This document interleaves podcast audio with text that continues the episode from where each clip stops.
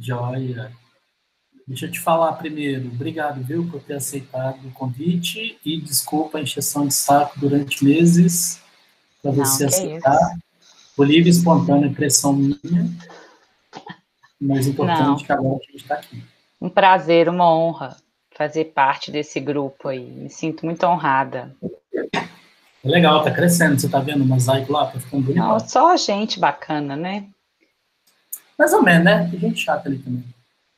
Ah, mas chato todo mundo é um pouquinho, né, Júlio? Nós dois podemos falar sobre isso muito bem. que mais chato, né? Ô, Núbia, vamos lá. É, é Núbia Sonsim? Como é que eu pronuncio o seu sobrenome, Núbia, por favor? Dessa forma mesmo, Sonsim. Sonsim. Isso é de que origem, Núbia? então, esse sobrenome ele foi mutilado ao longo das gerações, né, Júlio? Ele, ele era Sontini, é italiano. Uhum. E aí, meu avô Sonsim, sem o I, mas a minha mãe virou Sonsim com M, logo eu sou Sonsim com M. Mas meus primos são Sonsim com N. Então, é de origem italiana? Italiana.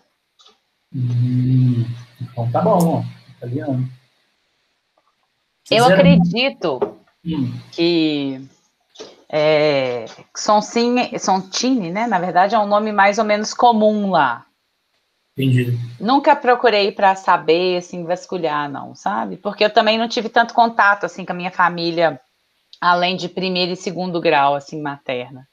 Entendi. Não conheci é meu pai? avô e tudo. Entendi. É de pai ou de mãe esse, esse É de mãe da minha é mãe. mãe. Mãe é mais legal do que pai, Lúlia?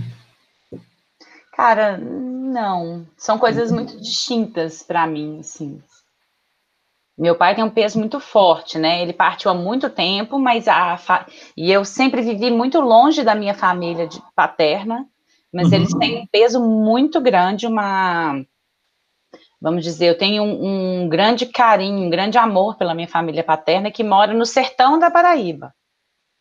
Peraí, não, peraí, peraí, peraí, peraí, peraí, peraí. O João Kleber, um dia eu vou ser entrevistado igual o João Kleber, você vai ver. Peraí, você tem origem italiana com nordestina, é isso? Não é tão italiana assim, né, Júlia? Assim, os meus bisavós eram italianos, que eu nem os conheci, uhum. de parte de mãe. E de parte de pai, eu sou orgulhosamente nordestina. Inclusive, eu fui batizada em Souza, na Paraíba. Que legal! Paraíba, Souza. Então você é nordestina. Sim, da terra dos dinossauros, tá? Souza, fica na Paraíba. Souza. Legal, eu não sabia não, Nunes. Você nunca me contou isso há 32 anos atrás na graduação. Pois é. Estamos precisando ter mais botecos, né? Deixa esse, esse microbinho passar aí que a gente. a gente Legal, volta. Paraíba, Souza. E você, você então, é, é o que eu ia te perguntar, porque isso vai compondo aqui a minha, a minha estrutura né, da, da pessoa, e é fundamental entender de onde ela veio e onde ela está e para onde ela vai. Então, você é de Souza, Paraíba, mas consistentemente mais mineira, mais o quê? Então, mais, mais... Minha mãe capixaba, uhum. meu pai paraibano, eu nasci no estado do Rio, na cidade de Nova Iguaçu. Caralho. E fui para Betim aos três anos de idade, na região metropolitana de BH. Betim, para quem tá, que para quem assiste a gente, é perto de Belo Horizonte, capital, uma cidade, posso dizer, quase que total, uma cidade bem industrial, né, Nubia? mais industrial, mais industrial. Uhum. O crescimento de Betim foi com a vinda da Fiat há 40 e poucos anos atrás. E, uhum. e aí tem um, um conglomerado de stakeholders que atendem com peças ali toda a região de Betim, Contagem. É uma cidade basicamente industrial, mas tem um miolinho ali meio society, sabe? Uhum. Tem uma tem um Beverly Hills ali. Sempre, sempre tem. É, você falou um negócio interessante, é verdade. Com a Fiat tem todo um ecossistema complexo que, que, que vive em função dessa, dessa empresa, né? Desde é. pequenos fornecedores gigantes, né, de, de autopeças e tal. Sim, e é o que mantém na cidade, né, assim, e aí é, toda a história de Betim vai, vai muito por ali, né, pelo entremeio ali da Fiat, dos fornecedores, é, hoje o prefeito de Betim, ele é um, um empresário que também veio com a Fiat, ele tem uma transportadora de origem, né? Então ele é o uhum. prefeito hoje, então tá, tá tudo meio ligado ali na Fiat um pouco. Legal. Apesar de que meu pai veio para trabalhar no Carrefour Contagem. Então. Pois é, é o que eu ia te perguntar também. Vocês vieram descendo o mapinha aí. Foi por conta, então, do, do, do, do, do trabalho do seu pai? Da, da, do trabalho do meu pai. Vocês vieram descendo e vieram parar aqui. Legal, beleza.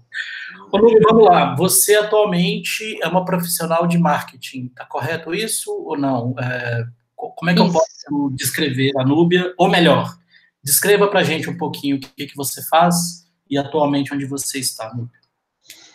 Então, eu sou publicitária, somos publicitários. É, eu sou especializada em marketing, gestão estratégica de marketing, mas eu sempre tive a minha atuação é, muito ligada a números dentro de marketing. Eu comecei a ter mais contato com números dentro de marketing no meu primeiro estágio, que foi dentro do Uni. Uhum. E aí eu comecei a ter um pouco mais de trabalho com mídia e tudo. E quando a gente se formou, eu antes da gente se formar, na verdade, no meio da faculdade, foi o motivo que eu fui para passei o meu curso diurno para noturno. Eu fui para um veículo de imprensa, trabalhar na área comercial mesmo, atendendo uhum. é, executivos de mídia que uhum. vendiam espaços publicitários. Então, sempre fiquei ali, mesmo antes de me formar, né? Depois de formada, fui para a área de marketing mesmo, atuar Sim. dentro de marketing. Uhum. É, e aí tive uma, uma carreira até o momento, esse início de carreira, é, bem voltado para veículo de comunicação, né? Dentro de, de um grupo de, de comunicação. Uhum. Trabalhei com jornal, com portal, com TV. É, trabalhei como analista dentro da empresa de tecnologia do grupo. É, fui coordenadora de marketing desse grupo, atendendo todos os veículos. E hoje estou numa startup desde o início desse ano, que é uma startup voltada para impacto social, e eu atuo com marketing nessa startup, mas é, estamos já andando para uma, um crescimento que é bom, né? Que eu vou ficar basicamente com inteligência de marketing. Ah, que legal, né? que legal. Então, vou atuar mais dentro de mercado, de BI, de CRM. Que legal. Para o negócio. É, bom, é um, é, um, é um bom resumo, um bom overview da sua jornada. Claro que não cabe tudo aqui, mas uh, eu vou tentar concentrar aqui em coisas que me interessou, que eu acho que vai interessar muita gente, inclusive gente que, para minha surpresa, gente jovem que está assistindo, sabe, está se inspirando muito, estou achando bem legal. Que então, bom. é uma forma de ajudar também. Você passou por, grandes, por um grande grupo de comunicação, de mídia, atuou com, com, com análise, com coordenação, tudo dentro do guarda-chuva de marketing, hoje está em uma startup trabalhando Sim. com marketing também. Me interessou o ponto da startup, Nubia, assim, você pode falar um pouquinho o que, que é essa startup, o que, que ela resolve no mercado, se for possível falar, por favor, se não for, vou entender. Claro. Mas o que, que essa startup faz, o que, que ela resolve, e depois eu faço outra pergunta para não ficar muito chata a minha pergunta. Então, vou falar com maior, maior alegria. É, eu trabalho numa startup que chama Gooders. Nós somos um programa de recompensas para quem faz o bem. A gente conecta voluntários, pessoas que querem fazer doações financeiras, é, as ONGs ou a projetos de impacto, né? E a gente recompensa essas pessoas com a nossa moeda. E essa moeda, ela vira descontos em lojas, lojas virtuais, e a gente já está agora caminhando para lojas físicas que possivelmente em breve serão virtuais, né? Também estarão no, no online. Então é isso, assim, o nosso, a nossa, o nosso core é promover o engajamento social através desse programa de recompensas, né? É, é uma coisa que eu sempre persegui como pessoa, né? Assim, eu tenho uma, uma, uma memória, desde que eu me entendo por gente da minha família, ser muito ativa nisso, né? Assim, menos na questão ambiental, até que, que eu me descobri voluntária, né? Quando eu era mais nova, mas meu pai era muito ativo, meu pai colaborava muito com asilos, fazia muitas doações, promovia leilões. É, meu pai trabalhava, é, depois que ele saiu do Carrefour, trabalhou num frigorífico, então lá em casa meu pai é, tinha, a gente, meu pai pegava bezerro, pegava um monte de animal para poder dar para pro, pro asilo, e leiloar o negócio, e, ou então bingo, alguma coisa assim, e ele mesmo arrematava e voltava para casa, então ele sempre foi muito engajado, e eu aprendi muito isso e por essa origem do meu pai, assim, né, de, vamos dizer, retirante, é, a minha casa sempre foi muito cheia de gente, sempre tinha primos, sempre tinha tios. Meu pai sempre foi uma pessoa que realmente abraçou muito as pessoas, né? Então eu, eu me vi assim, num momento da minha carreira, eu sempre sonhei muito em mexer com isso, idealizava projetos desde muito novinha. E aí, num momento da minha carreira, eu falei assim: bom, é, eu quero fazer, eu quero me dedicar mais, eu entendo que isso é o caminho, né? A gente não pode depositar toda a responsabilidade para o Estado para resolver todos os problemas do mundo, porque senão não vai acontecer, as coisas não vão mudar. E aí eu comecei a me questionar, me questionar, me questionar muito. Depois que eu fui mãe, isso ficou quase que insustentável. E aí eu descobri a Gooders é, e que a Gooders conseguiria conciliar a minha parte profissional com essa parte de querer transformar o mundo. E aí eu poderia me dedicar em, em, tempo integral a isso. E aí parecia que era um sonho. E aí foi assim que, a, que aconteceu. Então hoje eu estou na Gudas é, de, desde o início do ano, e agora a gente conseguindo estruturar mais, a gente já está num momento de, de maior estrutura, passamos por essa questão do, do, do, início da pandemia, né, que foi um momento que, que chacoalhou todo mundo, mas que para a gente foi muito oportuno, né, porque despertou esse sentimento nas pessoas e isso nos projetou de certa forma. Então agora a gente conseguindo, tá vindo uma pessoa especificamente para pegar a operação de marketing e eu vou pegar essa parte de inteligência de dados para a gente fazer os braços do negócio abraçarem o mundo aí. Que legal, Núbia. Muito massa. Estou colocando no meu muralzinho do caos aqui, que fica bonito.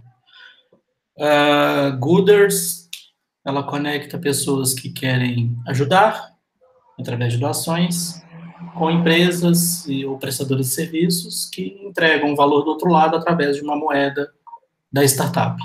Sensacional. Claro que está muito resumido, depois eu coloco os detalhes para quem quiser procurar. É, é de fato uma startup muito interessante. O Núbia, a próxima pergunta seria assim, seria não, a próxima pergunta é, você tem uma, uma, uma, já uma jornada interessante, não vou dizer muita experiência, porque denota idade, tá? Então, vou, não vou ser deselegante. Você passou por, por, por, empresas grandes e pequenas e gigantes, e hoje você está numa startup, e, claro, toda startup tem, tem a pretensão de, de decolar, de evoluir e não ser mais uma startup. O que, que você pode dizer para a gente, é, o que, que é trabalhar numa startup, uh, sob o seu olhar, uh, os desafios, o que, o que, que funciona bem, o que, que não funciona tão bem comparado a um grande grupo né, de, né, de, de empresa, enfim, porque startup gera muita curiosidade exclusivamente até para público mais jovem, né? Então tem muito mito, muita coisa. O que, que você pode contribuir para a gente? O que, que é trabalhar numa startup, Núbia, por favor? Então, é, eu já trabalhei em empresas menores, né, antes, e são, são dois universos muito distintos. Você trabalhar numa empresa estruturada, que tem os setores todos separadinhos e cada um faz a sua parte. de certa forma, eu, eu, eu rodei por muitos, muitos, muitas posições, muitos, muitos setores, e aí eu aprendi de tudo um pouquinho, mas normalmente você fica mais especializado numa empresa maior, né? O que tem um, todo um lado positivo em relação a isso, né?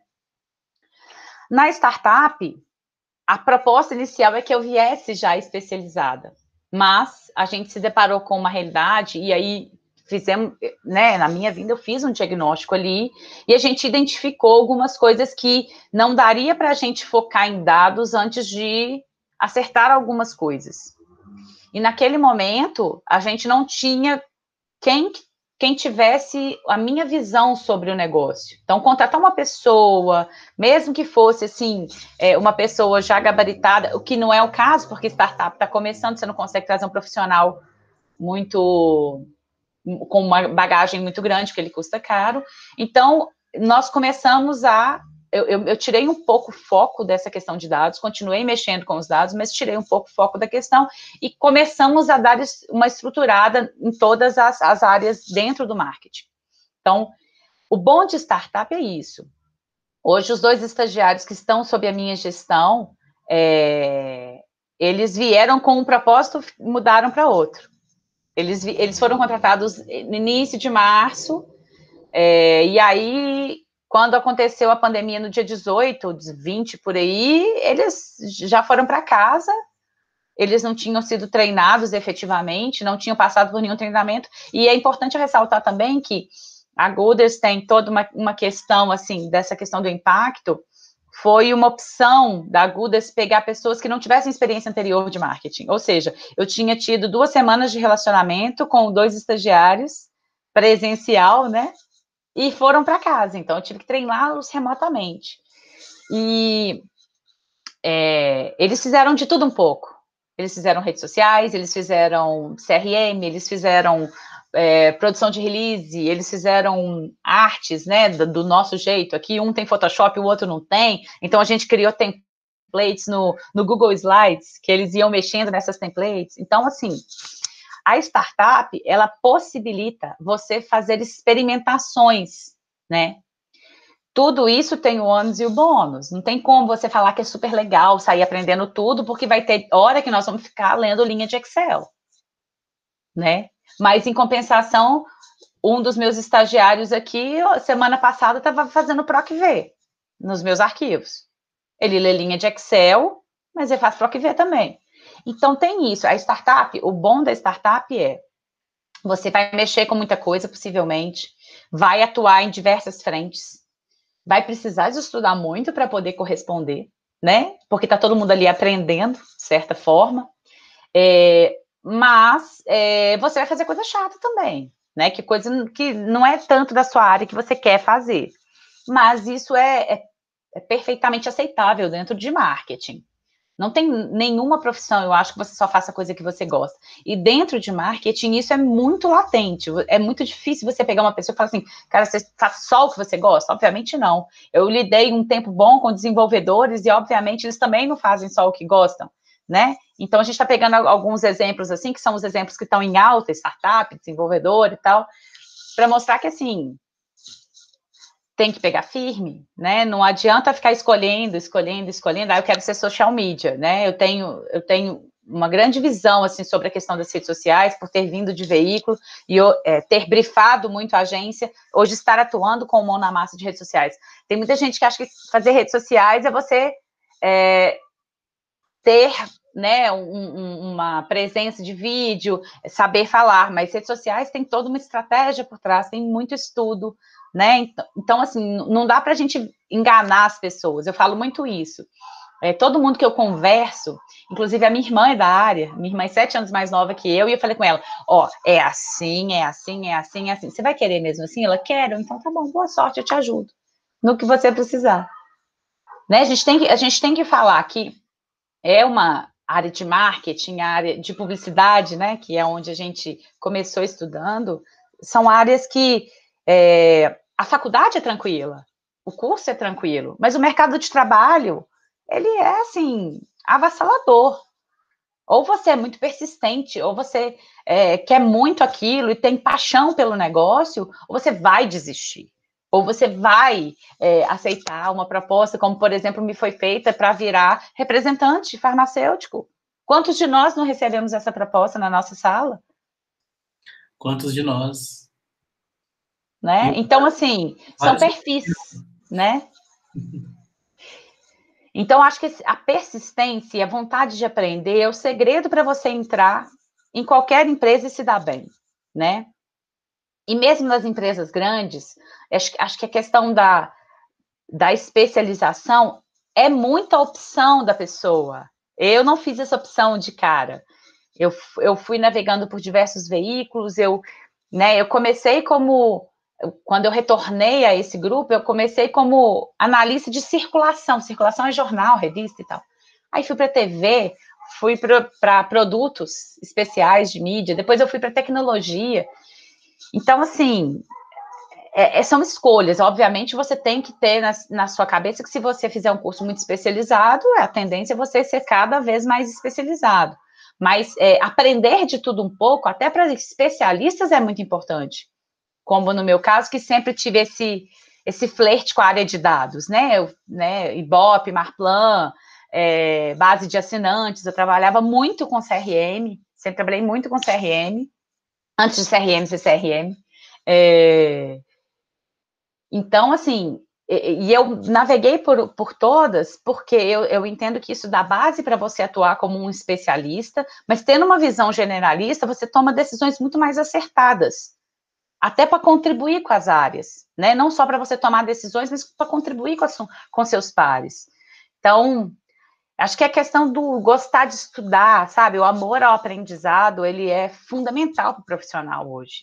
Eu falo muito isso com os meus meninos, eu, eu chamo de meninos, minha, minha equipe anterior, eles tinham muito isso, assim, eu gosto muito de, de instigar, e aí, instigando você repete ali o que, que você já sabe, você instiga aquela pessoa a procurar e as pessoas te devolvem dúvidas que você não sabe responder.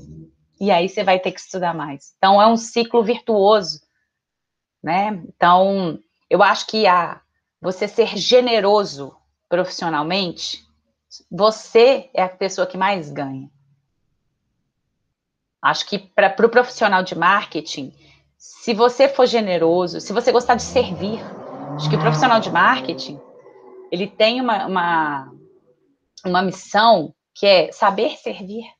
Você sabe melhor do que eu isso. Quando você lida com a experiência do usuário, quando você lida com a experiência do cliente, se você não souber servi-lo com o que ele está precisando, né, entregar aquilo ali, e marketing é baseado nisso. É você estar é, antenado no que você precisa realizar e ter disponibilidade. A gente tem que ter disponibilidade para entregar o que, o que a pessoa está precisando, disponibilidade para estudar se você não souber. Então, acho que marketing, publicidade, né, BI, está tudo meio entrelaçado hoje, você não sabe o que está dentro, o que está fora. E todas essas, essas áreas, elas de, demandam muito amor ao aprendizado, né? E, e, e pouco apego, assim, às, as, as, as questões é, fundamentais, muita coisa muda, essa pandemia mostrou para a gente muita coisa mudando, né? Muita coisa mudando, coisas que a gente não imaginava. Hoje eu trabalho em casa com meu filho, meu marido no outro quarto, no escritório. É, então tem dia que a gente começa muito cedo, termina muito tarde. Tem dia que a rotina fica louca, não dá para fazer nada. E a vontade de fazer é muito grande, e a vontade de, de, né, porque tem um propósito por trás também, né? O propósito é muito importante. Tá, tá, tá, tá batido, mas ele não deixa de ser importante porque tá batido, né? Sensacional. E, e faz muito mais sentido, né, quando rola esse match, né, do, do, do que, que a gente sabe fazer com o propósito que a gente acredita, e aí as horas passam voando no trabalho. Ô, Núbia, vamos lá, mais coisinhas aqui no meu muralzinho do caos. Por que, que eu vejo poucas núbias coordenando marketing? Por que, que eu vejo poucas núbias uh, na área, nessa área de liderança, de coordenação, de, de inteligência, principalmente na área de inteligência, de números, tal. Porque, Nube, a culpa, a culpa é minha, é do presidente? O que, que, que acontece? Júlio, isso é, é uma coisa muito delicada, sabe? Eu, desde, desde o início da minha carreira, eu convivi com muitas líderes mulheres. Eu acho que isso me inspirou muito. É, eu, eu tive presença de mulheres. Obviamente, presença de mulheres que, que fizeram a diferença, que me projetaram, e mulheres que eu falei assim, olha, né? Então a gente não, não pode também achar que, pô, é mulher sensacional, é maravilhosa, é bondosa, e não é bem assim, né? Eu gosto, eu gosto de lembrar muito de quando um, eu questionei um amigo muito novinho, falando assim, tá vendo? O fulano de tal é evangélico, ele é mau, ele faz ruindade. Aí meu amigo falou assim, nem todo evangélico é bom, não. Então, assim, a gente tem que ter essa consciência também da questão da mulher. Nem toda mulher é maternal. Nem toda mulher gosta de ensinar. Mas eu tive excelente refer excelentes referências femininas como gestoras. Pessoas que eu me tornei, inclusive, amiga. Né? Mas eu acho que a gente não vê tanto, realmente, hum, por uma questão cultural mesmo, cultural. Da menina. As mulheres, elas, elas elas se sentem sempre correndo atrás de um, de um gap, sabe? E nesse momento que ela está correndo atrás desse gap, ela, ela acha que ela tem que ser perfeita. Ela acha que ela tem que responder tudo de bate-pronto. E que ela não pode entrar numa discussão sem ter controle 100% da situação.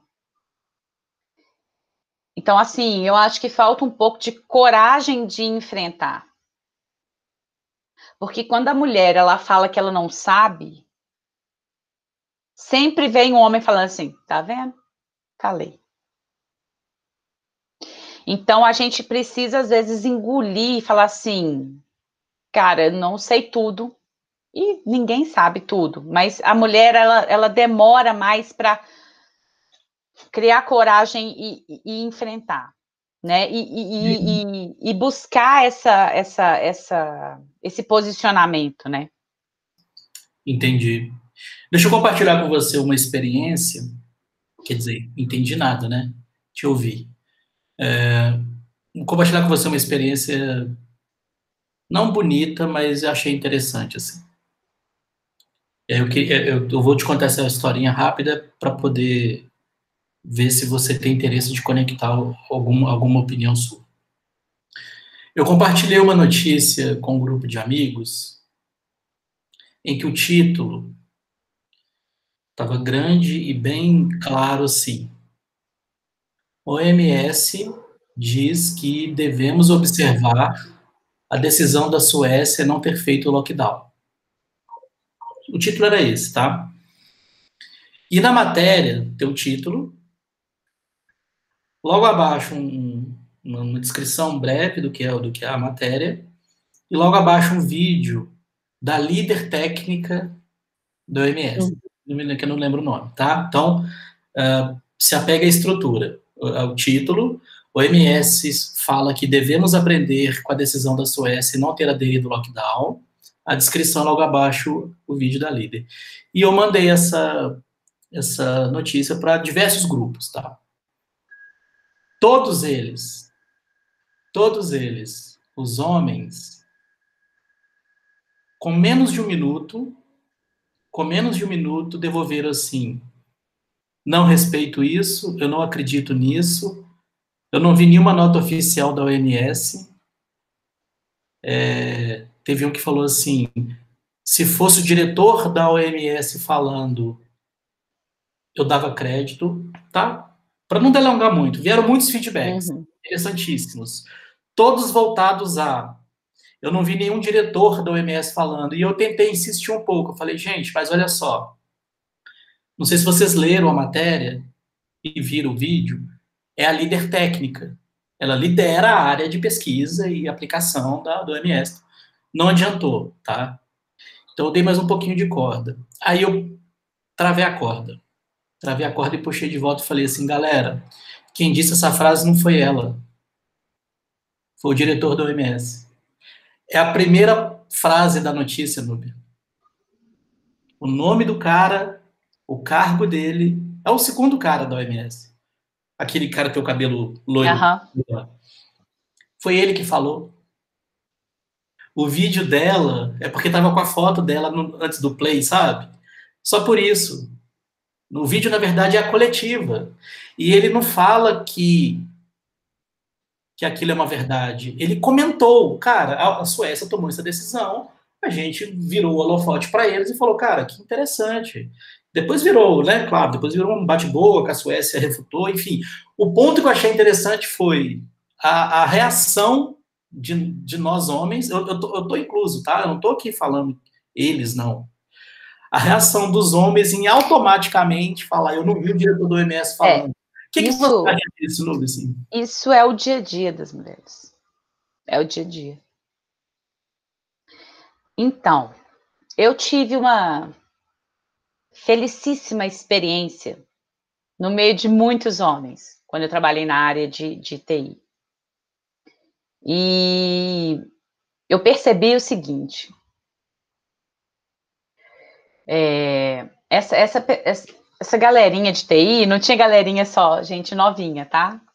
Mas essa galerinha de TI, é, eles têm uma visão um pouco mais, vamos dizer, próxima do que a gente precisa. E eu tinha vindo da área de marketing, que tem muito contrato da área comercial. Então, assim, para mim foram dois mundos muito distintos, porque eu saí de um lugar onde eu tinha impasses diários, tentando mostrar um caminho, porque eu tenho eu tenho uma pegada um pouco mais técnica, né? E aí eu tento eu sou muito assim de escalar, eu escalava as minhas propostas de, de mídia, sabe? Então, assim, eu fazia vários padrões e as pessoas iam montando fórmulas.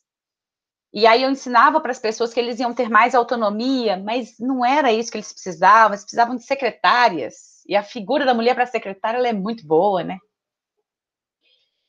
E aí eu fui, fui para a área de, de tecnologia e eu me deparei com um universo muito diferente e como eu já estava rompendo uma barreira ali, na hora que eu cheguei numa velocidade muito alta, eu meio que, sabe, ultrapassei a barreira do som.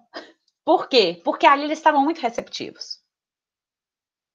Eles são, eles pensam diferente, né? Então a gente, a gente tem que também entender assim, Aí, da mesma forma que eles olharam para a Suécia para ver uma situação, eu acho que a gente tem que muito olhar para novas gerações, novas áreas, novos profissionais, para entender como é que eles estão lidando com tudo isso, sabe? E assim, é, o, o que eu mais é, levo, assim, que eu sou muito grata, porque o que eu aprendi nesse, nesse momento que eu tive os meninos, né, assim, que eu, que eu contei com os meninos, foi muito. E, e eu falava assim: me explica, por quê? Mas por que que não dá? Mas por que que não pode? E eu ia até onde eu tinha que ir para entender. Eu nunca mais perguntava a mesma coisa, mas eu tenho certeza que eu era a pentelha. Só que eles me respondiam todas as perguntas. Eles iam até o final comigo. E eu não dava mais trabalho para eles. Então, era um ganha-ganha, sacou? eu, eu aprendia, então eu, eu começava a diminuir o trabalho deles porque eu já vinha com outras coisas prontas. Em contrapartida, eu aprendia e a gente construiu uma relação em que a, a produtividade foi uma coisa assim exponencial, porque eles me ouviam, porque eles me atendiam e não me interrompiam, sabe? É, é Coisa... comum, Júlio. É comum. A gente lida com isso muito. A gente continua lidando com isso, né? Assim. Inclusive, estou te interrompendo para provar. eu tenho a sensação que essa que esse vício machista é da minha geração para trás. Estou com 40 anos, então não tenho nenhum problema de falar isso. Uh, então, a interrupção foi proposital, justamente é uma sensação que eu tenho também, Núbia, que é um, não sei se é machismo, tá? Eu acho que é, não sou especialista. acho que é um componente do machismo. É, essa coisa de interromper a mulher, de não acreditar na mulher, de, de né? Aí eu te, falar... devolvo, eu te devolvo a pergunta: é da minha geração para trás e essa nova geração vai consertar isso? Ou não, a gente está fudido mesmo e não tem jeito? Olha, é... É, eu acho que é da nossa geração para trás, né? Salvo exceções. É...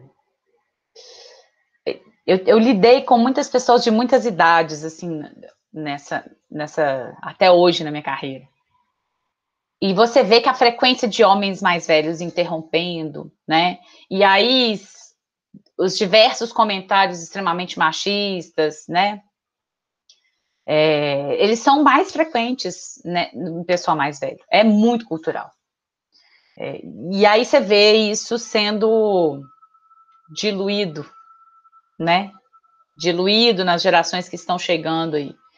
Então, essa questão de, de interromper, essa questão de explicar o que a mulher já falou, porque ele acha que as pessoas não entenderam, isso é extremamente comum.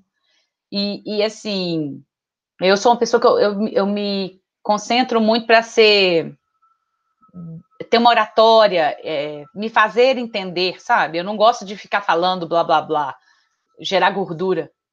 E, então, assim, muitas vezes você está numa reunião, as pessoas acenam a cabeça, confirmando que entenderam seu ponto de vista.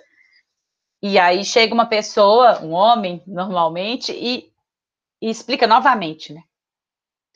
Então, eu acho que a gente tem que ser positivo em relação a isso, até para a gente ter energia para combater e, explicar, né? Obviamente, quando a gente é mais jovem, quando eu era menina, vinte e poucos anos, eu tinha muito mais energia para combater isso. Hoje eu hum, isolo, fecho a janelinha do carro, né? Mas muitas vezes a gente precisa se posicionar, e aí eu acho que eu até tenho mais energia para me posicionar com gente da nossa idade e gente mais nova. Para falar, cara, não é bem assim, sabe? O mundo mudou. Vira o disco aí. Né? Vira o disco é super velho, mas tudo bem. É, mas eu acho que é isso, sabe? Eu acho que a gente tem que tem que estar tá preparado. Não, não, não tem como a gente é, falar que as coisas vão mudar se a gente não correr atrás. Uhum. É, às vezes a gente precisa fazer uma coisa abrupta, forçar a barra é, para resolver questões, né? Então, é, essa questão da mulher, da gravidez, né? Da questão da produtividade, pagamento por horas de trabalho, isso aí é uma coisa que está ficando para trás, né? Precisa ficar para trás. A gente não dá mais, porque se a gente continuar assim, a gente até endossa um, um, um homem, um pai ausente, porque aí você deixa com a mulher, a mulher que ganha mal, eu vou ganhar bem. Ó, assim, ó, eu vou ganhar bem, eu não me, não me dedico a isso, porque eu sou o cara que bota o dinheiro na casa. Então você vai lá, fica com seu emprego. Não é assim que tem que ser. Tem que ser dividido, né? Porque se não for dividido, é, o homem não vai ver o trabalho que dá, o chefe dele não vai ver que dá trabalho e que ele está se dedicando a isso, e eles não vão entender. O filho não é só da mulher, né? Tem a questão da gravidez, tem a questão da licença maternidade, mas a gente tem que ultrapassar esse, essa, essa cultura do pagamento. E outra coisa, é, a experiência da maternidade, quando ela é escolhida, quando ela é, é, é bem assimilada, ela traz uma produtividade, uma criatividade para profissional que não existe métrica que possa mensurar. A mulher, quando ela é mãe, ela aprende a se doar de uma forma que ela nunca se doou. E ela fica boa nisso. Daí ela consegue fazer isso com muita facilidade. E isso é bom para as empresas. A mulher fica criativa, porque ela tem que solucionar problemas muito mais rápido do que ela solucionava antes. Porque ela não pode chegar em casa e ficar até 10, 11 horas da noite no computador, igual quando ela fazia quando ela não tinha filho. A mulher tem que fazer diversas coisas. E o homem tem que fazer isso também. Né? A gente está falando da mulher, da mulher, da mulher. E aí eu, eu entro um pouco assim nessa questão, que é o que eu tenho dentro de casa, que é bem meio a meio. Assim, eu tenho maior orgulho de falar isso, porque é mérito dele e eu também propiciei, Porque às, vezes a gente precisa dar um passo para trás e falar assim: isso é seu. E assim, é, o, o que a gente vê é um, uma relação mais, mais equilibrada entre o casal, com a criança, uma pessoa que tem um, um, uma, um senso de resolução apurado. Porque quando, quando você precisa resolver uma coisa com seu filho, que ele empaca, o meu, por exemplo, que, que tá tirando a fralda, você tem que resolver, cara. O menino não quer tirar a fralda, você tem que entrar na reunião. Cadê? Tira a fralda, não tira. Tira a fralda, não tira. Vai ficar com a fralda lá. Entende? Eu, tem dia que eu pego aqui, fecho a porta, tranco. Resolve lá. Você está com disponibilidade, resolve lá. É isso. E aí o homem começa a se desenvolver e imagina todos, esse, todos esses atributos, todas essas qualidades que a mulher desenvolve na maternidade, o homem também compartilhando disso, que é o que eu vejo dentro da minha casa.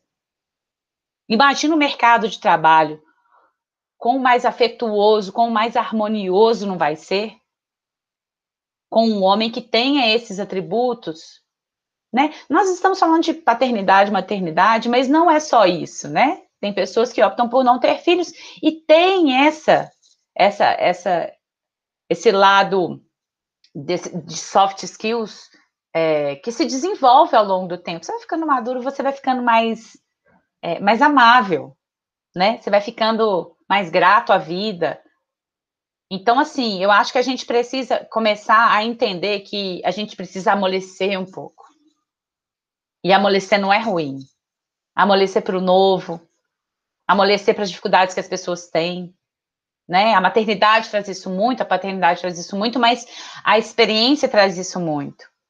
E hoje a gente vê, né? Eu, eu, eu participo de alguns grupos aqui de marketing, de gestão de marketing. E recentemente um dos grupos teve uma live no, no LinkedIn com a gerente de marketing do LinkedIn. E aí eu, eu mandei a pergunta, falei, como é que a gente vai fazer com essa questão de duelo de gerações, né? Do cara que tem muita experiência e não tem o ferramental, e o cara que não tem experiência e tem o ferramental. Porque a gente precisa conciliar isso. A gente precisa. Eu, por exemplo, estou numa startup que é, um dos meus um dos meus gestores é um cara que já foi diretor de, de montadora, é um cara extremamente gabaritado e que ele está detonando em ferramenta porque ele a, a, a galera tem tem essa ele tem essa entrada com a galera porque ele é muito bom mas ele nunca vai ser um cara, um menininho que eu também não vou ser, que está vindo agora, que domina tudo de SEO, de CRO, enfim. Então a gente precisa conciliar isso e a gente precisa duplar mais, sabe? O homem e a mulher, o novo e o velho, o, o, o dado e o criativo. A gente tem, a gente tem que. E assim, a questão da pandemia veio como um desafio para isso, porque o burburinho de escritório ele era muito importante. Como que a gente vai lidar com isso no futuro? Eu até estou conseguindo lidar, de certa forma, bem aqui na Gooders, mas assim, eu entendo que a gente. E aí eu busquei muitos grupos. Eu busquei grupos no WhatsApp, no Telegram, é, para poder trocar experiência, busquei cursos para não ficar sem isso. Mas realmente a gente tem que saber lidar com isso, né? Antes nas empresas a gente via muito assim, o grupinho dos gerentes, o grupinho dos analistas e o grupinho dos estagiários. Isso sempre me incomodou muito. Quando eu era estagiária, me incomodava. Quando eu era analista, me incomodava. E quando eu era coordenadora, me incomodava sabe? Eu gosto da mistura, eu gosto de, do diverso. Cara, a gente precisa misturar, a gente precisa escutar uma coisa que a gente não sabe, escutar o que nos incomoda. Essa, e aí a gente entra em diversidade, né? A gente está debatendo tanto sobre diversidade, está tão em questão, tem que estar tá em questão, a gente tem que lutar por isso, né? Todo mundo perde numa sociedade preconceituosa né? Com a mulher, com a mãe, com o, o preto, com, com é, o homossexual, todo mundo perde, porque não é possível que a sua empresa é tão nichada que não tenha ninguém desses grupos de minoria. Não é possível. Você precisa dessas pessoas dentro da sua empresa, você entender o que, que, que seu cliente pensa. Então, a diversidade comprovadamente aumenta o lucro da empresa, aumenta, melhora resultado, né? Então, assim, o problema da diversidade é você chegar até ela. Porque você precisa romper barreiras ali, elos tradicionais, sagrados de grandes empresas. Repete, repete, por favor, que isso me interessou muito. O problema da diversidade é você chegar até ela. Isso achei sensacional, Núbia. Por favor, de novo. Qual que é o ponto? Porque você precisa convencer tanta gente. Você precisa rasgar tanto documento tanto protocolo. Um dos grupos que eu participo, na verdade, é um grupo de um curso que é marketing por dados, que é do Rodrigo Nascimento. É, o, o, Rodrigo trouxe uma questão é, sobre é, o novo, sabe? Sobre a diversidade. E, e, aí você fica assim, cara, o cara é de dado.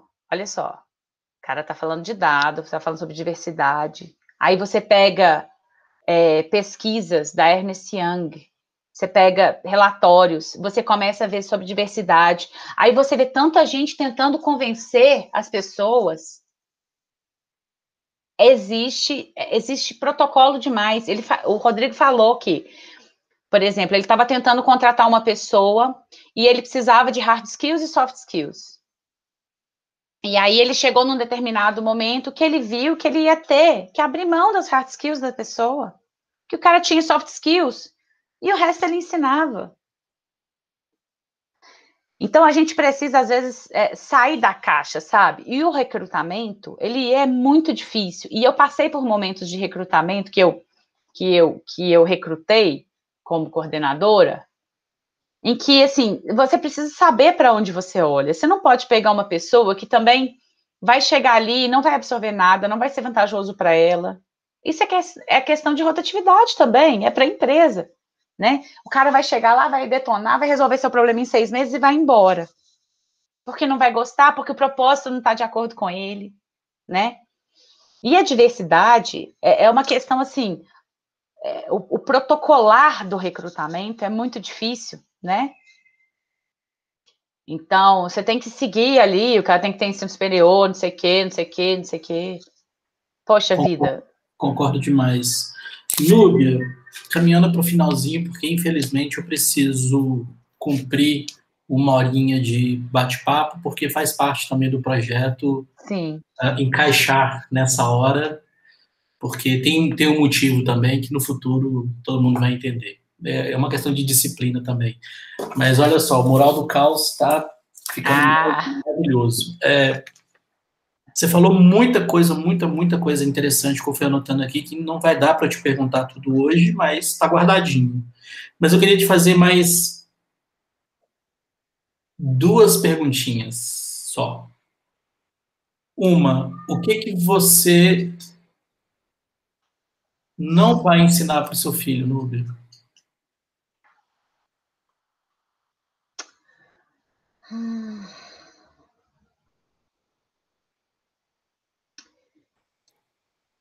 Eu não vou ensinar. Deixa eu explicar um pouco melhor que pode ter, é, pode ter ficado vago.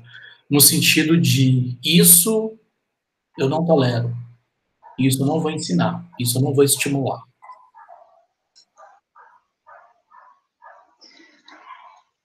Tem tanta coisa, né? Assim, às vezes eu me pego sendo muito severa. É, e eu não tolero desrespeito. De forma nenhuma. Porque a gente tem que ser. A gente tem que ser empático. Né? E ainda que a pessoa te desrespeite, e a gente passa por isso a vida inteira, a gente não pode devolver na mesma moeda, né? E você magoa mais a pessoa que te desrespeitou respeitando ela. Então é o melhor jeito de você devolver um desrespeito. Desrespeito eu não tolero. E é, é essa aí eu sou severa com ele. Que legal. E a última pergunta, infelizmente, tinha umas outras aqui que eu preciso fazer, mas eu vou conectar a Nube do futuro, que agora eu tô craque em física temporal, tá? Eu tô assistindo Dark, tô assistindo Dark, minha filha. Então, assim, eu sou o cara agora da física quântica e, e futuro e passado. Então, daqui a 12 meses, vou perguntar para a Núbia coisas que eu quero perguntar para conectar com esse caos aqui e saber se a Núbia ainda não tolera desrespeito ou quem sabe ela mudou, né? Alguma coisa. Núbia, a pergunta para poder uh, ajustar a engrenagem aqui para poder fazer esse mosaico ficar mais lindão ainda. Qual que é seu elemento raiz, Núbia?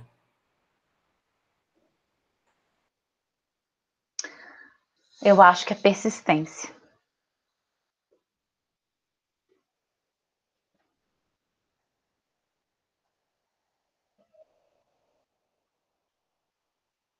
Alguns chamam de chatice, né? Mas a persistência. Persistência e chatice.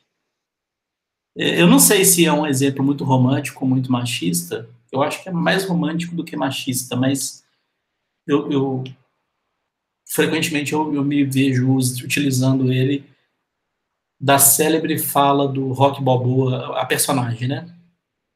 Que na verdade é o quanto você consegue apanhar e não quanto você consegue bater.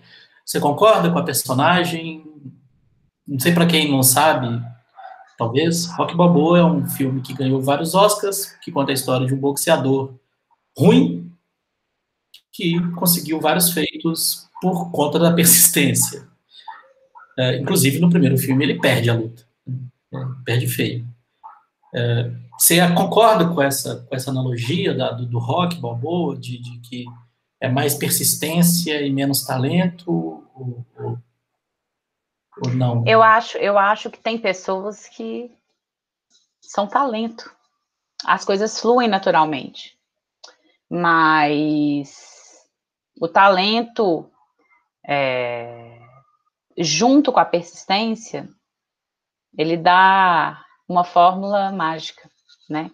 E quando você tem um, uma visão clara do que você quer, do que você tolera, do que você não, não tolera, você fica mais persistente, porque você sabe que você pode chegar lá. Muito bom, Nube. Na verdade, eu te enganei. Tinha só mais uma aqui, porque eu tinha anotado. Essa aqui não queria deixar para aqui a 12 meses, não, porque vai ser muito tempo. Ou não, né? Passa rápido. Você me deixou muito emocionado em vários momentos aqui, e, e eu te explico por quê. Você não pensa em ser professora, não, menina? Júlio, essa, essa marido. essa que eu quero perguntar hoje. Por que eu que te falar que meu marido fala isso comigo e ele falou isso comigo ontem mais uma vez. Ele falou assim: você precisa virar professora. Por que, que você não é professora, menina? Ah, eu acho que eu quero ser, mas essa questão do perfeccionismo, sabe? De falar assim, eu preciso chegar lá para poder ensinar. Não, não, não. Ah, não sei, mas eu quero. No futuro breve agora, quem sabe a gente não conversa disso. A gente faz um boteco virtual. Pois é, pois é, porque é, não é elogio, não, tá? É, é uma constatação mesmo, assim, de, de a facilidade que você tem de conectar uma coisa na outra e isso ter um, fechar uma narrativa interessante é, um, é uma coisa muito importante da pessoa que quer transmitir conhecimento, né? O vulgo professor, professor. Então, é, Vindo de, de você é o melhor elogio que eu podia ter. Esse povo fica me chamando para dar aula, a gente não consegue nem falar pro, pro, problema, o povo me chama para dar aula. Mas tá, tá. Núbia, muito obrigado, desculpe interromper. É, pô, passou voando pra caramba. É, tá ficando lindão. Breve, breve você vai receber também, que é um mural de ideias muito legal. Não chega, não chega, muito rápido, não, mas vai chegar, tá? tá é. Tranquilo. Tô honrado demais. Foi muito bom, né? É bom quando é assim, né? Eu tô vendo a sua cerveja, a gente pode repetir sem gravar, porque eu já tô com a água. A gente repete. Eu tenho saudade da, da, do experimente lá. Eu te pedi aquelas fotos de volta, porque aquele dia foi legal, né? Tinha uma turma bacana, né? Uma galera. É. E tinha muito tempo que a gente não se via, né? É. E o carinho é muito grande. Assim, legal. eu tenho um carinho muito grande com o pessoal do Uni. É, ah. Foi um tempo muito bom para mim. Foi sofrido e eu fui muito bem acolhida ali. Aquela turma me fez muito bem. Eu me senti, eu pertencia. E isso eu precisava muito naquele momento. Ah, que legal. Eu tô conectando essa galera aí, logo, logo a gente Marca um forró. Para de fugir, para de fugir do nosso grupo, então, tá? toma, toma de sair. Então tá, Julião. Bom, muita felicidade em estar aqui. Valeu. Logo, logo a gente encontra e toma uma cervejinha pessoalmente. Isso aí, se Deus coloca, quiser. Coloca o papo em dia. Obrigado, viu, Nubia? Tchau, tchau. Obrigada, querido.